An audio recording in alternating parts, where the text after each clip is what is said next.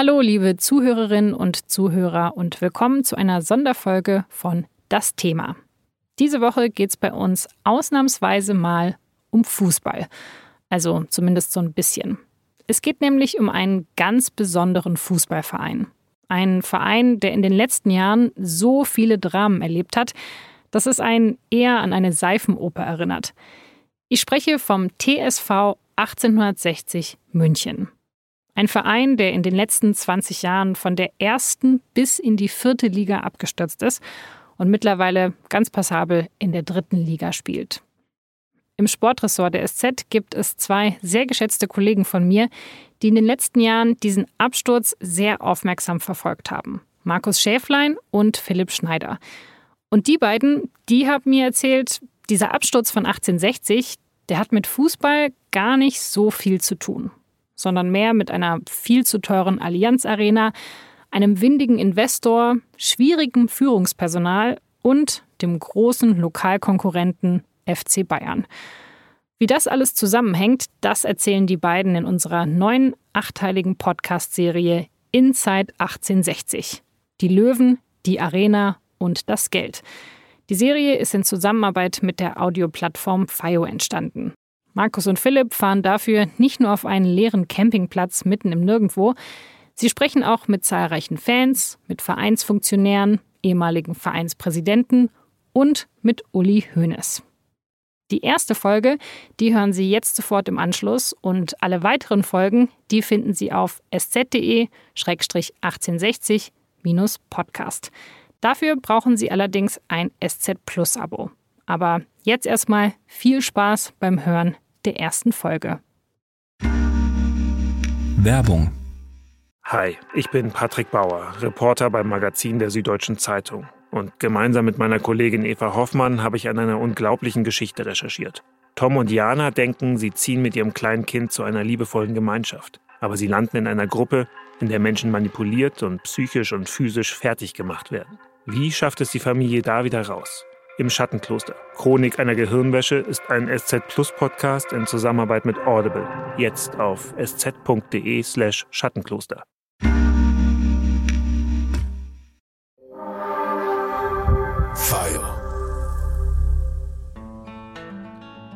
Hier in München gibt es zwei berühmte Fußballvereine. Einmal ist da der FC Bayern, der Top-Verein, den quasi jeder Fußballfan auf der Welt kennt. Der ständig gewinnt, so oft, dass die Bundesliga schon sehr langweilig geworden ist. Und dann gibt es in München noch den TSV 1860 München. Die Löwen. Die werden so genannt, weil sie einen Löwen im Wappen haben. Die haben in den letzten Jahren in der zweiten Liga gespielt, in der vierten, in der dritten, ein echter Traditionsverein, der aus dem alten Arbeiterviertel Giesing kommt. Der gewinnt nicht so oft, hat aber trotzdem oder wahrscheinlich genau deswegen die besten Fans in München. Sicherlich auch die durchgeknalltesten, aber vor allem die loyalsten. Ganz genau, und unter anderem deshalb ist das auch unser Verein. Markus und ich sind allerdings keine Fans, sondern beide Sportredakteure bei der Süddeutschen Zeitung. Und da berichten wir seit fast zehn Jahren über diesen Club. Ja, und bei unserer Arbeit merken wir immer wieder, wie viele Münchner an 60 hängen. Auch wenn es in der Stadt noch diesen gewissen FC Bayern gibt. Das ist aber auch kein Wunder, denn 60 ist ja weitaus mehr als ein normaler Fußballverein. 60 ist eigentlich seit Jahrzehnten eine einzige Seifenoper. Kein anderer Verein in Deutschland hat so viele schräge und irre Geschichten zu bieten wie die Löwen. Ständig geht es um Intrigen, Machtkämpfe, Rücktritte. Die zerstrittenen Gremien, die tagen teilweise bis tief in die Nacht. Und die Journalisten, also wir, wir stehen dann währenddessen in kalten Winternächten vor der Tür und frieren. Alles exakt so erlebt. Aber zu diesem politischen Chaos kommt ja auch noch die extreme sportliche Geschichte dazu. Dass Traditionsvereine mal eine Talfahrt haben, mal abstürzen, sieht man ja immer wieder. Man muss nur an 1. FC Nürnberg denken, HSV, gerade jetzt aktuell besonders krass Kaiserslautern. Aber es gibt halt keinen Verein, bei dem es so oft so weit nach unten gegangen ist, bei dem es dann aber auch wieder so weit nach oben gegangen ist wie bei 60. Ja, man muss sich das mal vorstellen. Die Löwen hätten sich vor 20 Jahren fast für die Champions League qualifiziert. Was Höheres gibt es einfach überhaupt nicht im Fußball. Stattdessen sind sie dann aber in die zweite Liga abgestiegen. Dort waren sie Ewigkeiten und dann in nur einem Sommer sind sie erst abgestiegen in die dritte Liga und dann zwangsabgestiegen in die vierte Liga. Alles innerhalb weniger Wochen. In dieser Audiodoku erzählen wir, wie dieser Verein so abstürzen konnte. Und dabei wird schnell klar werden, mit der fußballerischen Leistung, also mit dem, was auf dem Platz passiert ist, hat dieser Absturz nur zum Teil zu tun. Stattdessen ist die Geschichte der Löwen ein echter Wirtschaftskrimi. Mit windigen Patriarchen, inkompetenten Managern und am Ende dann auch noch mit einem dubiosen Investor. Und für diese Audiodoku sprechen wir mit ehemaligen Trainern von 1860, ehemaligen Oberbürgermeistern, ehemaligen Vereinspräsidenten und auch mit dem großen Konkurrenten, dem FC Bayern. Und darunter wird keine einzige Frau zu finden sein, weil die Geschichte, die wir erzählen werden, die Geschichte einer reinen Männerwirtschaft ist. Und dabei versuchen wir eine Sache zu klären, die wir bis heute nicht beantworten konnten, obwohl wir teilweise in den Verein mehr Einblicke hatten als die Präsidenten selbst. Wer ist für diesen Absturz verantwortlich? Wer trägt die Schuld? Dazu werden wir unterschiedliche Versionen hören und wir werden versuchen herauszufinden, welche davon stimmt. Das ist Inside 1860. Die Löwen, die Arena und das Geld. Ein Fire Original von der Süddeutschen Zeitung mit mir, Markus Schäflein. Und mir, Philipp Schneider. Folge 1, das verflixte zehnte Jahr.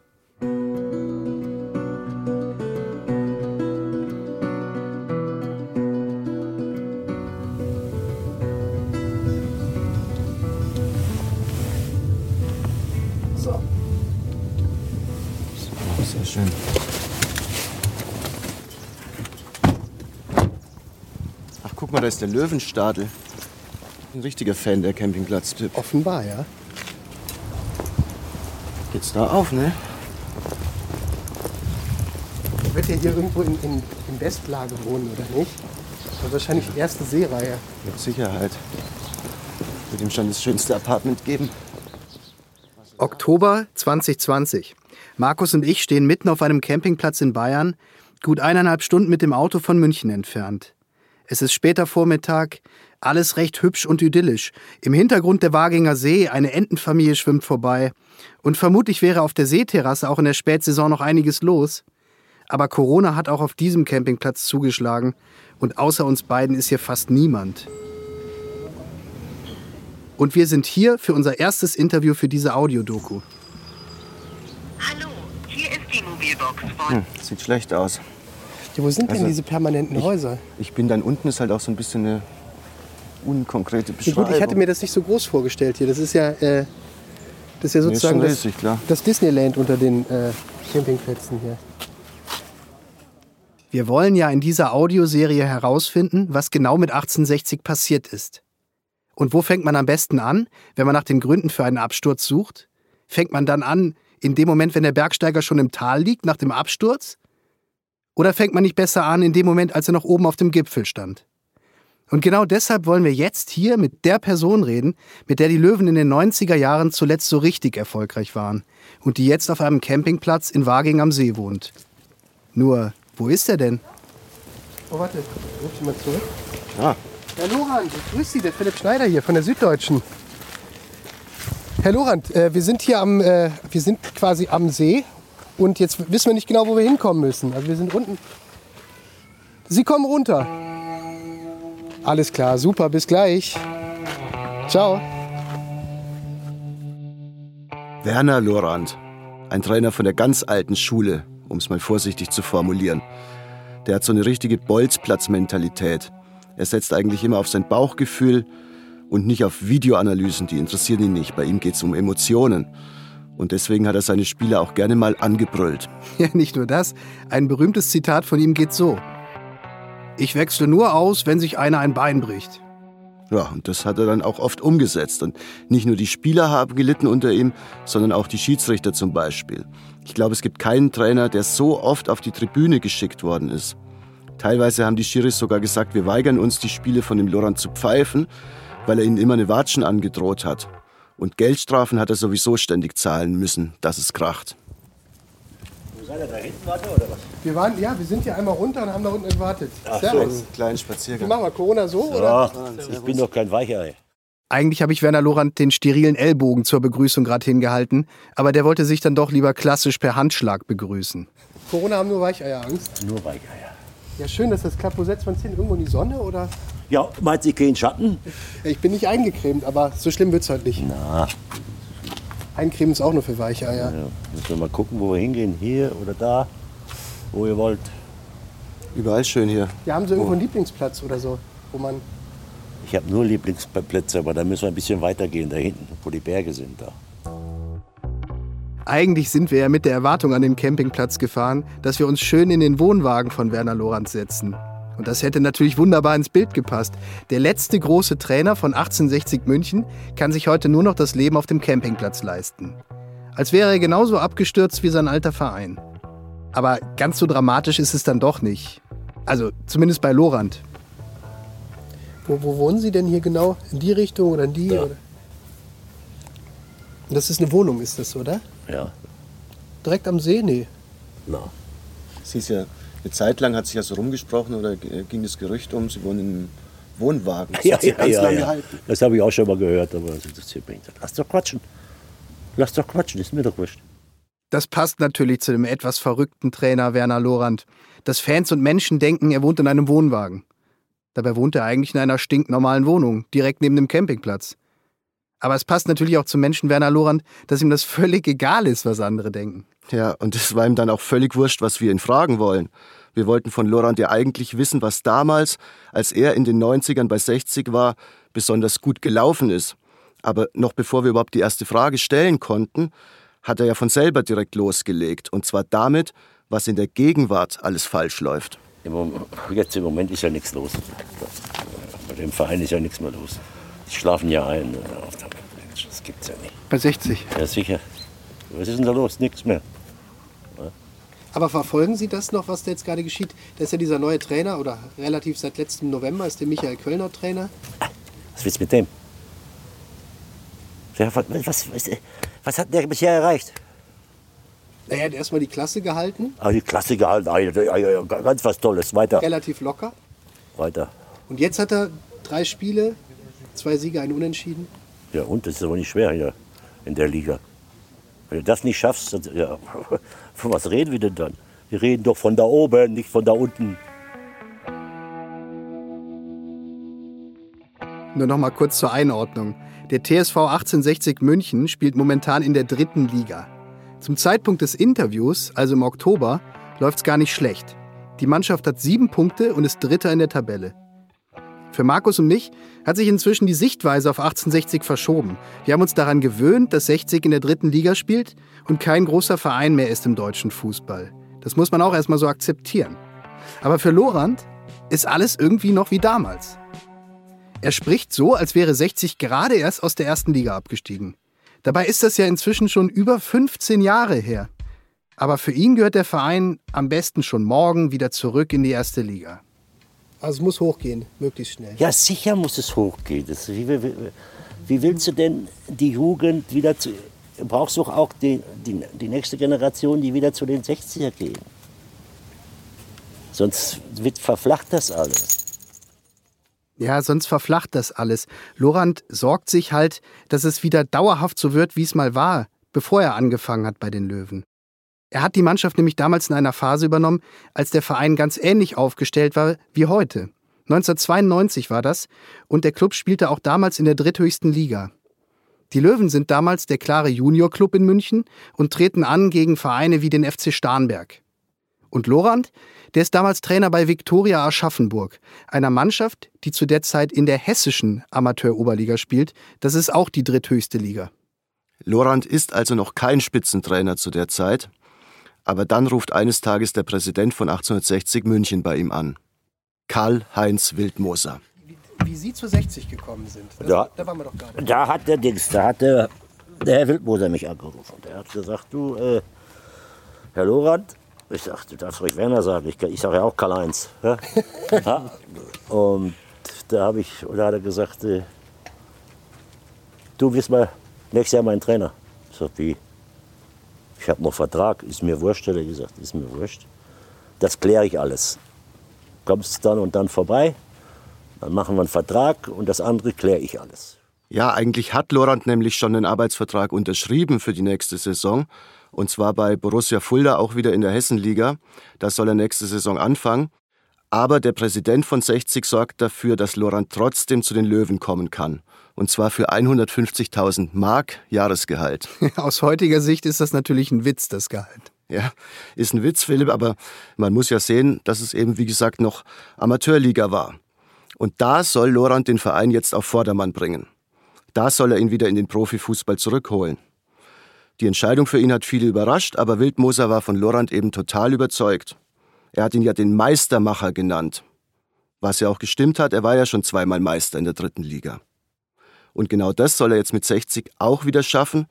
Und dafür darf er erstmal ganz viele neue Spieler einkaufen. Aber es war viel Arbeit, gerade am, am Anfang bist du mal, auch wenn du einen Spieler angerufen hast, äh, ach, äh, dritte Liga, ich sag, komm jetzt, und fertig, und dann, machst, dann machen wir das. Ja, und deswegen muss ich sagen, und waren alles Typen. Ja, waren alles Typen, nicht so Weicheier wie heute. Ja. Genau, Lorand mag keine Weicheier, sondern nur Typen, was auch immer das heißen soll. Er stellt also einen Kader aus solchen Typen zusammen. Dieser Kader ist eigentlich viel zu gut für die dritte Liga und deswegen natürlich eigentlich auch zu teuer. Aber Wildmoser macht das Geld locker, der Präsident, weil er auf Lorand vertraut. Und dafür nimmt er sogar selbst als Privatperson eine Bürgschaft über eine Viertelmillion Mark auf. Er konnte natürlich schon ein bisschen mitreden, denn er hat ja auch vieles bezahlt, oder? Wie war das finanziell? Er hat alles bezahlt. er hat alles bezahlt und hat auch, er hat ja alles, er hat ja alles gemacht. So neben dem Fußball, er hat die Sponsoren geholt und man weiß was alles. Er hat ja, das hat er alles gemacht. Ja? War einer, der fleißig war. Ja? Der ist zu den Sponsoren hin, montags, hat er erst mit mir gesprochen und dachte dann so, jetzt, jetzt, ich muss jetzt da und dahin. Ja, und der war fleißig, der war, ihm war kein Weg zu, zu weit. Ist das nicht krass, wie Lorand nach all den Jahren noch so richtig schwärmt von Wildmoser? Aber Wildmoser, das war auch ein Typ, ja. Das war ein Geschäftsmann, der sich in München eine Art Gastronomie-Imperium aufgebaut hat. Inklusive mehreren Zelten auf dem Oktoberfest. Und optisch muss man ihn sich auch so vorstellen. Also er war ein typischer bayerischer Wiesenwirt, ein Bär von einem Mann, aber mit einem etwas drolligen, gezwirbelten Schnurrbart. Mitte der 90er hat der Bayerische Rundfunk mal eine Doku über die Löwen gemacht. In der kann man den Wildmoser in seiner ganzen Pracht besichtigen, sozusagen. Und da haben sie ihn einen Tag lang begleitet. Und da kriegt man mit, dass er scheinbar ein Mensch war, der jeden in München kennt und der irgendwie auch überall Freunde hatte. Äh, ich bin ja Gott sei Dank in der glücklichen Situation, dass ich nicht unbedingt arbeiten muss. Ich arbeite eigentlich, weil es mir sehr viel Spaß macht. Und weil ich halt unter meinen Gästen einen derart riesen Freundeskreis habe. Ich meine, ich habe es ja jetzt selbst gesehen, was da für herzliche Begrüßungen sind. Das macht schon viel Spaß. Ja, genau. Und über einen Kumpel aus diesem riesigen Freundeskreis, von dem er erzählt, kam Wildmoser damals auch eher zufällig zu den Löwen. Der Wirt eines Lokals, in dem er häufig war, hat ihn einfach mal angehauen, weil der wiederum gut mit dem Geschäftsführer befreundet war. Wildmoser hat erst abgelehnt, hat gesagt, er hätte keine Zeit, aber dann hat der Wirt zu ihm gesagt, dass er der beste Mann wäre, um den Laden wieder nach oben zu bringen. Und als er das gehört hat, tja, da hat Wildmoser dann doch zugesagt. Und 1992 den Job übernommen. Da gibt's schöne Schilderungen, wie er bei der Mitgliederversammlung einläuft, wie ein Sonnenkönig, und wie er die ganzen tollen Dinge präsentiert, die er mit dem Verein jetzt machen möchte. Und wie er seine Vorgängerin als Lachnummer dastehen lässt. Vielleicht kurz zur Erklärung, diese Vorgängerin, das ist Lieselotte Knecht, die bis ja? äh, heute letzte Vereinspräsidentin, also tatsächlich mal eine Frau. Die hätten wir natürlich auch gerne gesprochen für unsere Audiodoku, aber die ist leider schon verstorben. Aber nach Lieselotte Knecht begann eben die Männerwirtschaft bei 1860, die Männerwirtschaft Lorand Wildmoser. Genau, und dieses erste Spiel unter dieser Männerwirtschaft, das geht dann ziemlich in die Hose. Da haben sie nur 1 zu 1 gespielt gegen den SC 08 Bamberg. Die Fans waren ziemlich enttäuscht und haben die Mannschaft ausgepfiffen. Aber was macht der Wildmoser? Der sagt seelenruhig zu den Sportjournalisten, mein Anspruch ist der AC Mailand. Also nicht SC Bamberg, sondern AC Mailand. Da müssen die Journalisten natürlich lachen, aber da wird schon ganz deutlich, dass Wildmoser ganz, ganz große Ziele hat. Genau. Und auf diese Weise wird dann aus ihm und Lorand Anfang der 90er so eine Art Kultduo, also ein absolutes Dream-Team, zumindest aus ihrer Sicht. Und die teilen sich das ganz gut auf. Der eine kümmert sich um die Finanzen, der andere um den Fußball. Fertig, wurde alles gemacht. Brauchte mich, genau wenn ich einen Spieler haben wollte, ich sage, das ist der Spieler, das ist die Adresse vom Spieler oder vom Berater, klär das. Ich brauche jetzt, glaube ich, Peter Packold zum Beispiel, wo ich den noch geholt habe, hat er zu mir gesagt, ja, was willst du mit dem alten Sack? Ich sage, hey, hast du Ahnung vom Fußball? Ich habe auch keine Ahnung vom, vom Wirt ne, und einer Wirtschaft da, sondern ich habe Ahnung vom Fußball. Wenn ich sage, hol ihn, dann hol ihn. Wenn wir nicht kriegen oder wenn er Lust hat, dann ja, so habe hab ich, hab ich sie alle geholt. Genau wie Olaf Bodden damals auch. Ja, die habe ich ja alle geholt. Die waren ja alle richtig gut bei 60. Ja, hier sieht man wieder, dass Lorand auch heutzutage noch total positiv über Wildmoser redet. Die haben sich einfach super verstanden. Wenn Sie jetzt jemandem, der ihn nicht erlebt hat, persönlich erklären würden, was war das für ein Typ? Also wie war der? Wie, wie, wie musste man sich denn so vorstellen, wenn er jetzt hier bei uns am Tisch sitzen wäre? Was, was war das für, so ein, für, für eine Art Mensch? War der, der, war ein ganz toller Mensch. Ja, mit dem konntest du über alles reden. Ne? Alles reden, auch wenn du mal Schwierigkeit gehabt hast oder mit dem Spieler Schwierigkeiten, der nicht gehört hat. Wenn was war, wenn irgendwo was war, dann haben wir das besprochen und dann war das erledigt, dann wurde es so gemacht. Ja, aber da muss man auch erstmal die Zeit für haben. Ich, das ist ja ein der, der hat sich die Zeit genommen, wenn es dringend war. Der hat sich die Zeit genommen und das wusste er auch vorher, dass das auch Zeit braucht, gerade am Anfang. Herr Wildmoser steckt damals nicht nur seine ganze freie Zeit in den Verein, sondern auch in seinen neuen Trainer. Zum Beispiel, wenn Lorand mal wieder am Spielfeldrand einen kompletten Ausraster hat. Oder einmal während der ersten Saison, als Lorand mit Alkohol am Steuer erwischt wird. Sein Führerschein muss er natürlich abgeben. Aber was macht Wildmoser? Er besorgt ihm einen Chauffeur. Nicht für eine Woche, für neun Monate. Also so ein Moment, wo er sie nicht hat hängen lassen, sondern. Na, der hat mich nie hängen lassen. Ja, und ich ja auch nicht, weil ich habe ja auch, wenn die Journalisten da rumgemeckert haben, dann habe ich denen mal meine Meinung richtig gesagt und dann war das und dann bin ich gegangen und dann haben sie nichts gehabt zum Schreiben. Ne? Nur das, ganz einfach, ganz einfach. Eins hört man klar raus. Unter Wildmoser darf Loran zu der Zeit einfach sein, wie er wirklich ist. Und er darf auch machen, was er will. Aber dass die zwei wirklich so ohne Reibungen miteinander gearbeitet haben, das sehen damals nicht alle so. Auf den damaligen Münchner Oberbürgermeister Christian Ude, der damals auch prominenter 1860 Aufsichtsrat war, haben die beiden jedenfalls einen anderen Eindruck gemacht. Ich äh, habe den Lorand also als einen sehr ruppigen Menschen erlebt, äh, der er auch unbedingt sein wollte. Also das war für ihn ein Kommunikationsmittel, äh, sich als äh, hemdsärmelig und hemdsärmeliger Ellenbogenmensch darzustellen. Der Karl-Heinz Wildmoser hatte ja viele Seiten, der konnte auch unglaublich sensibel sein, er konnte auch saugrob sein, wenn er jemand wegboxen wollte. Die hatten ja auch ein sehr zwiespältiges Verhältnis zueinander. Sie waren einfach durch den Zwang zum Erfolg aneinander gekettet. Äh, es wollte aber jeder das Alpha-Tier sein. Okay, mal abgesehen davon, wer jetzt wann das Alpha-Tier war, hat dieses Duo schon top funktioniert. Denn mit Lorand und Wildmoser an der Spitze war 1860 ja auch endlich mal wieder erfolgreich. Die Löwen steigen ja gleich in der ersten Saison unter Lorand und Wildmoser von der dritten Liga auf in die zweite. Und in der nächsten Saison läuft es für den Aufsteiger schon wieder ziemlich gut. Am letzten Spieltag sind die Löwen in Meppen, zusammen mit 8000 Löwenfans. Und Peter Packhult, einer der Spieler, von denen uns Lorand eben erzählt hat, dass er sie zur 60 geholt hat, er schießt das 1 zu 0. Und das reicht für den dritten Platz, was damals noch den direkten Aufstieg bedeutet. Die Löwen schaffen also 1994 das Unglaubliche. Zwei Aufstiege hintereinander und damit den direkten Durchmarsch zurück in die Bundesliga. Die Fans feiern, indem sie den Torpfosten absägen. Und der Schuh von Packhult, mit dem er das Tor geschossen hat, der wird mit Bier gefüllt und von den Fans geteilt. Ein Reporter interviewt den überwältigten Packhult just in den letzten Sekunden des Spiels, kurz nach seiner Auswechslung. Ich muss ehrlich sagen, vor dem Spiel, da hat man irrsinnige Gefühle. Da, da, da geht da so viel durch den Kopf. Und jetzt, ein paar Minuten vor Schluss. Das, momentan kann man es nicht in Worten fassen. Das wird sich sicher erst in den nächsten paar Tagen und Wochen realisieren lassen. was wir da heute erreicht haben. Und dann feiern sie. Sie feiern, wie sonst eigentlich nur der FC Bayern in München feiert, nämlich auf dem Rathausbalkon. Und das natürlich völlig zu Recht. Dieses Durchmarschieren von der dritten Liga zurück in die Bundesliga war für alle 60 und für alle Fußballfans in München damals eine Riesensache.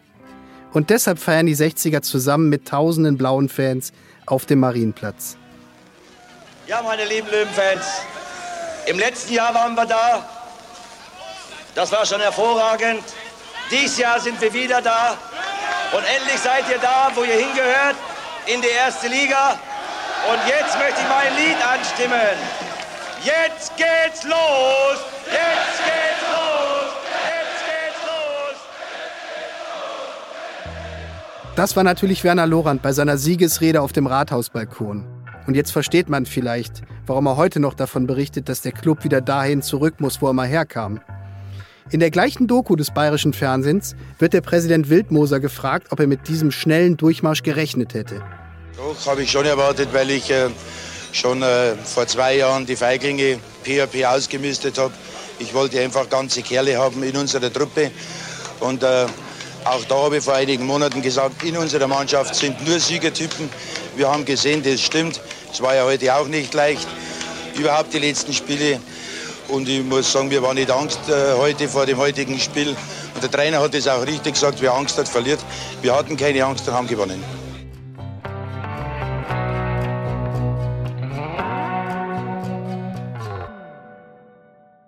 Und wenn man sich jetzt erinnert, dann darf man nicht vergessen, wie viel das den Leuten im Verein und vor allem den Fans damals bedeutet hat. Endlich war der Verein wieder da, wo er hingehört. Man musste nicht mehr gegen Meppen, Mannheim oder Wuppertal spielen, sondern Teams wie Dortmund, Schalke, Leverkusen und natürlich wieder gegen den FC Bayern. Und in München gibt es endlich wieder richtige Derbys. Das ist doch klar, Bayern. Die waren ganz wichtige Spiele. Das, ist doch immer, das waren sowieso die wichtigsten Spiele das ganze Jahr. Ja, das, ist, das, ist doch, das war doch ganz klar. Ja, schau, da ist die Grünwalder Straße, gehst durch die Siedlung, äh, bis da an der Semner Straße, nebendran. Ne? Was meinst du, was da zu der Zeit los war? Ja, was da zu der Zeit los war, die Hölle war los natürlich und das muss man an der Stelle für Menschen, die sich in München nicht auskennen, vielleicht kurz erklären. Der FC Bayern und 60 sind nicht nur Lokalrivalen im Sinne, dass sie aus derselben Stadt kommen, sie kommen auch noch aus dem gleichen Stadtteil. Wie Laurent hier erklärt hat, man kann wirklich in fünf Minuten zu Fuß vom Vereinsgelände der 60er zum Vereinsgelände von den Bayern laufen. Und auch wegen dieser räumlichen Nähe sind die zwei Münchner Vereine schon damals extrem verfeindet. Aber nicht nur deswegen. Es geht auch um das Lebensgefühl. Die 60er-Fans halten die Bayern-Fans für erfolgsverwöhnt nach dem Motto, die können ja gar keine richtigen Fans sein, wenn sie sowieso die ganze Zeit gewinnen. Und die Bayern-Fans halten die 60er für Trottel, für Vollproleten. Und obwohl es auf der ganzen Welt bestimmt sehr viel mehr FC Bayern-Fans gibt als Löwen-Fans, in München selber sind die 60er dann doch häufiger in der Überzahl. Ja, das kann man wohl sagen. Hier in München, vor allem aber im Stadtteil Giesing. Da nämlich, wo sich das alte Stadion der Löwen befindet, das früher auch mal 60er Stadion hieß. Da sind die Fans auch heute noch omnipräsent. Aber man muss schon auch sagen, die Bayern-Fans, die interessieren sich ehrlich gesagt nicht so stark für die Löwen wie andersherum. Das ist zumindest mein Eindruck. Die Löwen, die definieren sich schon sehr darüber, dass sie eben nicht der FC Bayern sind.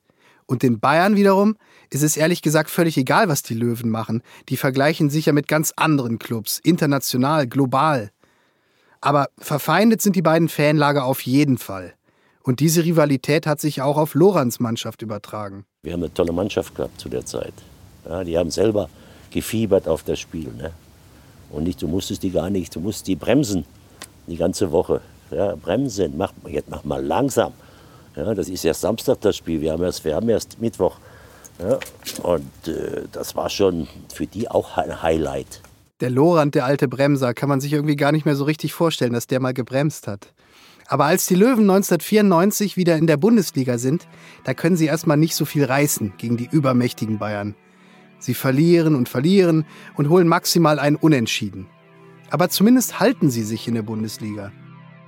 Und dann kommt das Derby-Spiel im November 1999. Thomas Riedel. Das ist ein Name, den kein 60-Fan jemals mehr vergessen wird. Dieser Thomas Riedel schießt damals in der 85. Minute, also von der Strafraumkante aus, das 1 zu 0 für die Löwen. Das war gleichzeitig auch der Endstand. Und Wildmoser und Lorand jubeln, übrigens beide gemeinsam auf der Tribüne, denn der Lorand sitzt ja gar nicht auf der Trainerbank bei diesem Spiel. Nee, klar nicht. Der Lorand hatte sich nach dem Spiel davor in Leverkusen so über die Schiedsrichter aufgeregt, dass der DFB ihn für das Derby gesperrt hatte und ihm gar keinen Zutritt mehr zum Stadion-Innenraum erlaubt hatte. Und dann kommt es noch besser. Das Rückspiel nämlich ein paar Monate später gewinnt 60 auch noch. Bayern-Spieler Jens Jeremies, der früher sogar unter Lorand für die Löwen gespielt hat, schießt nach einem Missverständnis mit Oliver Kahn ein Eigentor. Roman Tietze flankt den Ball in der 40. Minute in den Bayern-Strafraum, wo Jeremies eigentlich alle Zeit der Welt hat, zu klären. Sat1-Kommentator Thomas Hermann beschreibt diese Szene ziemlich lustig damals. Jeremies. Jeremies, das kurioseste Derby-Tor. Nimm du ihn, ich hab ihn sicher. Jeremies schaut auf Kahn, der kommt einen Schritt raus. Schrie Kahn vielleicht Leo, das heißt, lass ihn in der Fußballersprache. Ja, Jeremies köpft den Ball also selbst ins eigene Tor rein und die Löwen gewinnen am Ende 2 zu 1. Ja, natürlich, aber die Bayern werden in der Saison 99-2000 trotzdem deutscher Meister. Aber daran sieht man, wie gut die Löwen sind. Nach acht Jahren unter der Führung von Wildmoser und Lorand. Sie werden Vierter in der Tabelle und erreichen damit das Qualifikationsspiel für die Champions League. Es sieht ganz danach aus, als ob die Löwen jetzt alles schaffen können. Und für Wildmoser und Lorand ist ziemlich klar, wer für den Erfolg verantwortlich ist. Was war der Hauptgrund für den Erfolg in den 90ern? Hauptgrund, das war der Präsident und ich, wenn wir es sagen gehabt und kein anderer. Kein anderer. Hat kein anderer was sagen dürfen oder sollen. So, hau ab.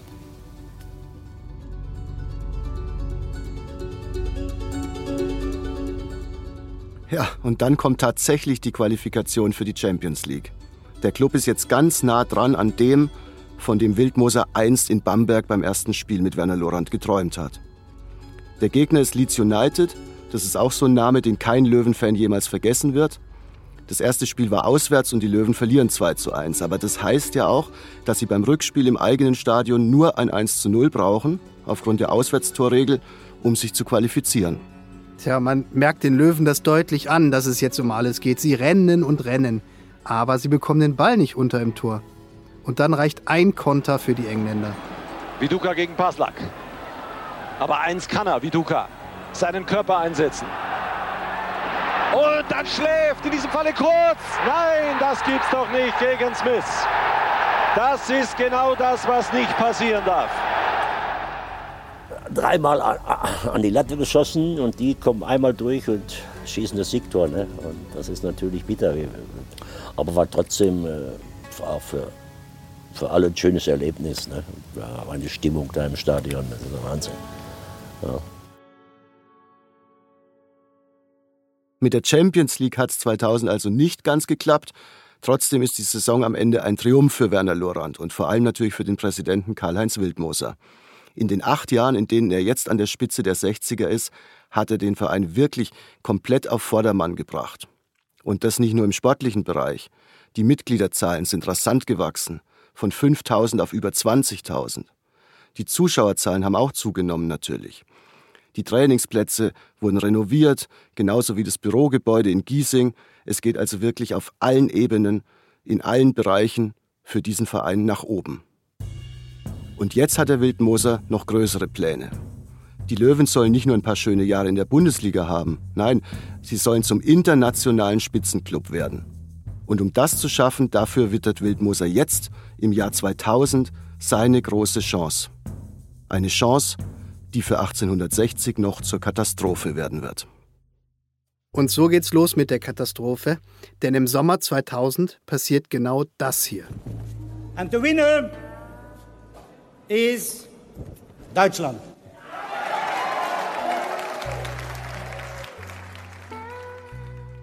Tatsächlich, Deutschland bekommt von der FIFA den Zuschlag für die WM 2006. Und von Anfang an war klar, München bekommt das Eröffnungsspiel, Berlin das Finale. Und jetzt stellt sich die Frage, in welchem Münchner Stadion das Spiel stattfinden soll. Damals gibt es in München ja zwei Fußballstadien. Das Stadion an der Grünwalder Straße und das Olympiastadion. Beide gehören der Stadt München. Das Stadion an der Grünwalder Straße ist die alte Heimat der Löwen. Für eine WM ist es aber natürlich viel zu alt und vor allem viel zu klein. Im Olympiastadion aus den 70ern spielen damals die Bayern. Und jetzt, wo die Löwen wieder erfolgreich sind, auch 1860. Ja, und dieses Olympiastadion ist zwar groß genug, aber es fehlen halt Sachen, die es für so eine WM unbedingt braucht. Zum Beispiel eine Komplettüberdachung der Plätze, Logen und so weiter. Und deswegen gibt es dann schnell den Plan, ein neues, modernes Stadion in München zu bauen. Und das ist natürlich super spannend für die Fußballvereine. Denn das Stadion können sie natürlich, wenn die WM vorbei ist, auch weiter für ihre Ligaspiele nutzen. Und zum Beispiel teure Tickets für die tollen neuen Logenplätze verkaufen. Das könnte eine sehr lukrative Einnahmequelle werden und das weiß auch Wildmoser. Ja, Wildmoser weiß das, aber nicht alle im Verein sind dafür. Denn ein neues riesiges Stadion zu bauen, das ist natürlich auch ein enormes finanzielles Risiko. Was, wenn man es nicht voll bekommt? Und außerdem legt man sich mit dem Teufel ins Bett? Wer baut ein Stadion gemeinsam mit dem Erzfeind, dem FC Bayern? Viele Leute im Verein sind von Anfang an dagegen. Viele Fans sowieso. Für sie ist das einzige akzeptable Stadion das in Giesing, die Heimat des Vereins. Kurz gesagt, von Anfang an sorgen die Stadionpläne für Ärger im Verein. Auch zwischen dem Dreamteam Wildmoser und Lorand. Da war ich immer gegen. Ich sage, unsere Heimat ist die Grünwalder Straße und nicht da hinten. Hat sich da der Karl-Heinz Wildmoser vielleicht ein bisschen verschätzt? Oder ja, da hat er sich groß verschätzt. Hat er groß verschätzt. Der hatte ja zu der Zeit hatte ja schon fast für Fußball keine Zeit mehr gehabt. Da war er ja nur noch bei der Stadt, äh, bei Treffen mit, mit Bayern München und wer weiß was alles. Ich sage, hey, der Spieler kommt morgen, habe ich keine Zeit, mach du das. Ich sage, ich mach das nicht, kann ich nicht. Ich bin Trainer und bin kein Berater. Musst du schon machen. Ja, aber da müssen, wir, da müssen wir den Termin ändern. Ja, ja, der Spieler lässt, ein guter Spieler sagt doch, hey, was ist das denn? Ja. Tja, da hört man heute noch ein bisschen die Enttäuschung raus. Es war so, Wildmoser hat halt auf einmal nicht mehr so viel Zeit für Lorand. Ist ja klar, er versucht damals alles, um den Stadiondeal einzufädeln und kümmert sich nicht mehr so viel um das Tagesgeschäft im Verein. Und Lorand, der früher ein sehr vertrautes und enges Verhältnis zu Wildmoser hatte, der dringt jetzt plötzlich nicht mehr so richtig durch zu ihm.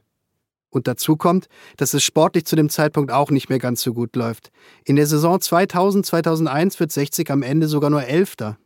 Ja, Platz 11, eigentlich gar nicht so schlecht.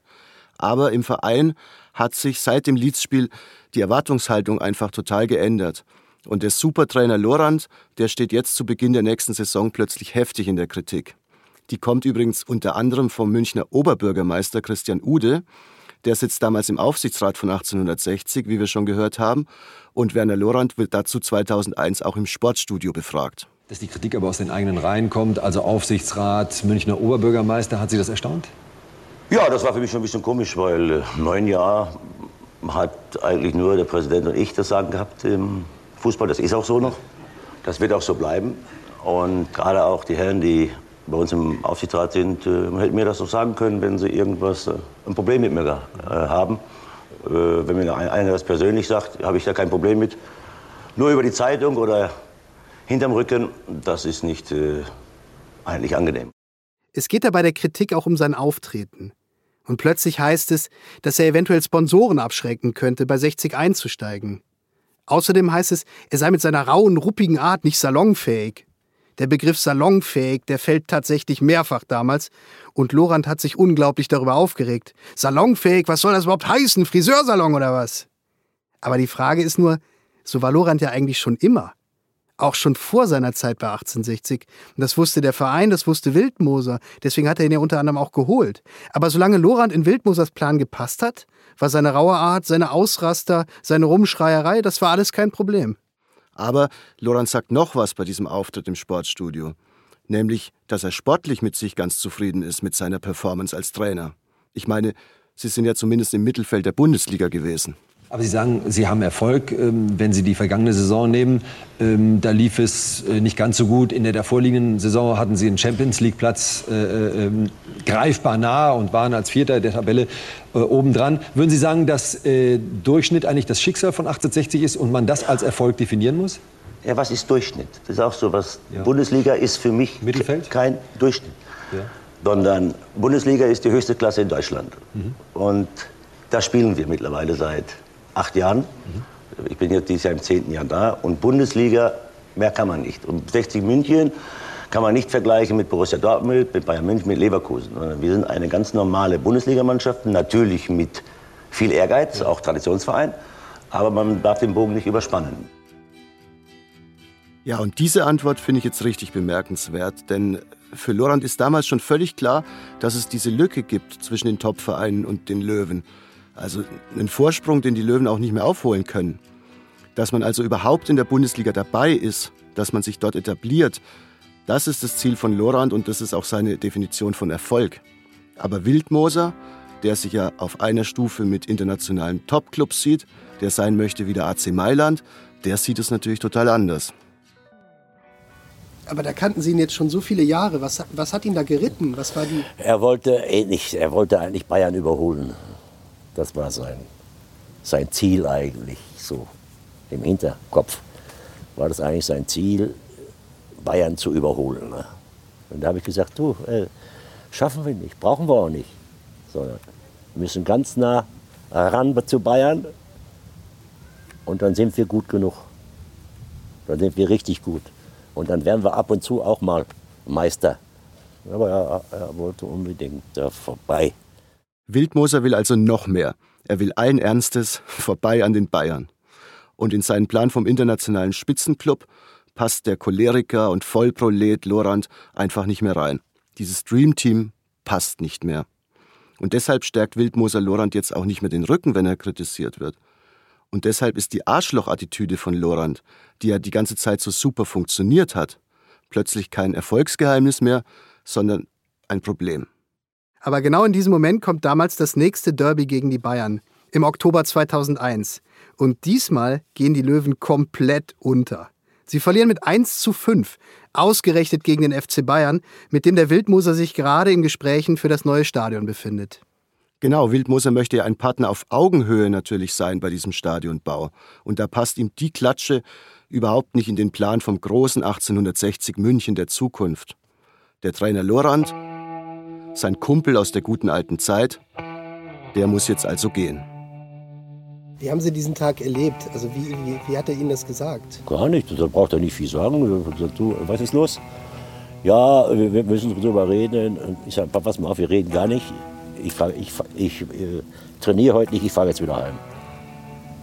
Und komme auch nicht mehr. Fertig. Ganz einfach. Ich war, ich war fast zehn Jahre da. Da müssen wir nicht so einen Quatsch da, äh, drüber reden. Da kann man doch klar, klar, und, klar und deutlich drüber reden, oder nicht? Also Lorand hat dieser Rausschmiss wirklich extrem getroffen. Man hört es ja hier, er bringt es noch nicht mal fertig zu sagen, dass er rausgeworfen wurde. Aber vielleicht sieht das auch gar nicht so. Ich fand diesen Moment auch sehr überraschend und bezeichnend. Wir saßen da zwei bis drei Stunden mit ihm und haben im Gespräch gemerkt, okay, der Lorand, ja, der ist dieser ruppige Typ mit der ruppigen Sprache und auch heute noch ein ziemliches Ekel manchmal in allem, was er sagt. Aber in dem Moment, wo er über diese Trennung gesprochen hat, da hat er eher so erzählt, als wäre das eine Beziehung gewesen, die zu Ende gegangen ist und dass ihm niemand eigentlich gekündigt hat. Und man hat immer eigentlich rausgehört, er hat echt alles für diesen Verein und die Mannschaft gegeben. Und irgendwie, ganz ehrlich, ist es auch ein bisschen schade, dass es solche Typen, solche Originale wie Lorand heutzutage im Fußball überhaupt nicht mehr gibt. So Leute, die einfach mal Klartext reden, ohne Medientraining. Der Lorand hat einfach gesagt, was Sache ist. Wenn was scheiße gelaufen ist, dann hat er nicht versucht, das zu umschreiben, dann hat er einfach gesagt, Leute, das ist scheiße. Ja, Philipp, also was diese unsäglichen Sprechblasen von den Fußballern angeht, da gebe ich dir ja recht, aber also Werner Lorand, ganz ehrlich, der wäre doch heutzutage untragbar mit seiner Art. Und das auch zu Recht. Also, was der manchmal für Sachen abgelassen hat, das ging doch gar nicht. Ja, aber dann wäre die Bundesliga vielleicht mal wieder ein bisschen spannender und interessanter. Okay, also mir war Lorand ein bisschen zu interessant, aber gut. Sein Nachfolger war dann jedenfalls Peter Packold, derjenige, den Lorand selber als Spieler zu 60 geholt hatte und der, wir erinnern uns, in diesem entscheidenden Spiel in Meppen das Tor zum Aufstieg geschossen hatte. Und Lorand? Der wird danach Trainer in der Türkei, in Aalen, in Unterhaching, in China Und in Waging am See, auf dem Campingplatz, auf dem er lebt, hat er dann nochmal ein Trainingscamp für Kinder aufgezogen. Und dann hat er auch nochmal in der vierten österreichischen Liga trainiert. Ist leider schief gegangen, denn er musste immer über die Grenze fahren zum Training, natürlich. Und da wurde er einmal oder wieder mal mit Alkohol am Steuer erwischt und musste seinen Führerschein abgeben. Und dann war der Trainerjob in Österreich natürlich passé. Aber diesmal gab es dann keinen mehr, der ihm einen Chauffeur bezahlt hat für neun Monate. Und überhaupt ist es ja so, dass Lorand in die erste Bundesliga nie wieder zurückkommt. Und damit ist im Oktober 2001 auch die Ära Wildmoser Lorand, die beinahe bis in die Champions League geführt hatte, endgültig Geschichte. Hatten Sie noch Kontakt ähm, mit ihm? Ja. Nie mehr. Mhm. Aber gut, es ist, alles- ist passiert, siehst du, da sind so viele Sachen passiert. Und dadurch, das hat dem Verein natürlich nicht gut getan. Haben Sie den, den Karl-Heinz Wildmoser mal zur Seite genommen? Was haben Sie dem dann gesagt? Na, er, wollte, er, er war auf einmal, muss ich leider so sagen, ist er größenwahnsinnig geworden. Größenwahnsinnig. Er wollte Bayern überholen. Ich sage, ey, lass das sein, brauchen wir nicht. Kannst du nicht überholen. Dafür sind die viel zu schlau. Ha? Uli Hoeneß. Ja, was denkst du denn, Herr Uli? Was denkst du denn? Größenwahn. Das ist natürlich ein großes Wort. Aber rückblickend muss man sagen und zugeben, Lorand hatte damals recht. Obwohl das natürlich einfach ist, das 20 Jahre später zu behaupten. Aber Fakt ist, 1860 hat es nie geschafft, die Bayern zu überholen. Ja, überholen sowieso nicht. Ganz im Gegenteil. Heute spielt der Verein in der dritten Liga. Und die Bayern gewinnen seit acht Jahren jedes Jahr die deutsche Meisterschaft. Ja, sogar das Triple. Der Abstand zwischen den Bayern und anderen Spitzenclubs in Deutschland ist so groß geworden, dass die Bundesliga oftmals als langweilig bezeichnet wird und das ja auch nicht ganz zu Unrecht. Und der Abstand zwischen dem FC Bayern und 1860 München ist natürlich enorm. Man müsste Astrophysiker sein, um diesen Abstand zu messen. Ja, und selbst Astrophysiker würden sich wahrscheinlich schwer tun. Also ohne Übertreibung kann man die letzten 20 Jahre so zusammenfassen. Während der eine abstürzt, steigt der andere Verein auf. Das Irre ist, das beginnt alles im Jahr 2000 mit diesem großen Plan von Wildmoser, dieses neue Stadion gemeinsam mit dem FC Bayern zu bauen. Egal mit wem wir gesprochen haben für diese Audiodoku, früher oder später sind sie alle auf dieses verhasste Stadion zu sprechen gekommen. Das Stadion, in dem der Verein heute auch gar nicht mehr spielt, die Allianz Arena. Also 60 hätte sich nie in die Allianz Arena reinbegeben dürfen, auf Augenhöhe mit Bayern. Also das ist, ich kann nur das alte Beispiel bringen, wenn ein Milliardär und ein Hartz-IV-Empfänger sagen, wir ziehen zusammen und der Milliardär sagt, ich hab da was. Ich mochte die Arena nicht. Ich habe mal in ihrem Blatt geschrieben, das ist eine seelenlose Maschine. Und ich glaube, es ist auch eine Fußballwelt, die dort stattfindet, die mit äh, 1860 schwer kompatibel ist. Ja? Wir haben nicht mehr in Fußballer investiert, wir haben nicht in Fußball investiert, sondern haben in Beton investiert. Das ist der Quatsch. Und dieses Stadion ist für die Löwen immer schon viel zu groß gewesen. Ein Unternehmen, das sie gekillt hat. Letztendlich hat sie sie auch gekillt. Was damals schiefgelaufen ist, das wollen wir in den nächsten Folgen dieser Audiodoku herausfinden. Wie hängt der Absturz des großen Traditionsvereins 1860 München mit dieser Arena zusammen? Genau das ist die Frage aller Fragen. Aber zunächst sprechen wir in der nächsten Folge über den Verein, der am meisten von dem Absturz der Löwen profitiert hat. Weil er in der Stadionsache ebenfalls mit drin hängt und am Ende der Geschichte auch das Stadion für sich alleine haben wird. Der FC Bayern München mit dem, wie es Werner Lorand gesagt hat, schlauen Uli Hoeneß. Das, was die 60er heute als ihren Untergang bezeichnen, war in Wahrheit ihre aller, allergrößte Chance, wenn sie die richtig genutzt hätten.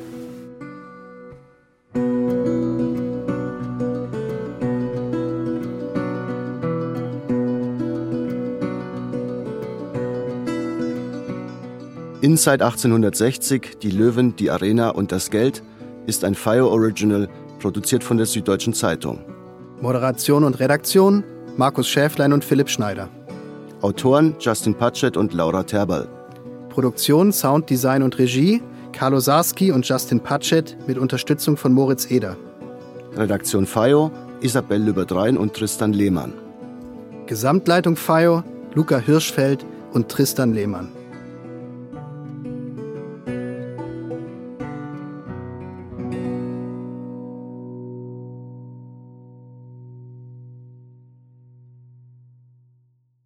Das war die erste Folge von Inside 1860, die Löwen, die Arena und das Geld.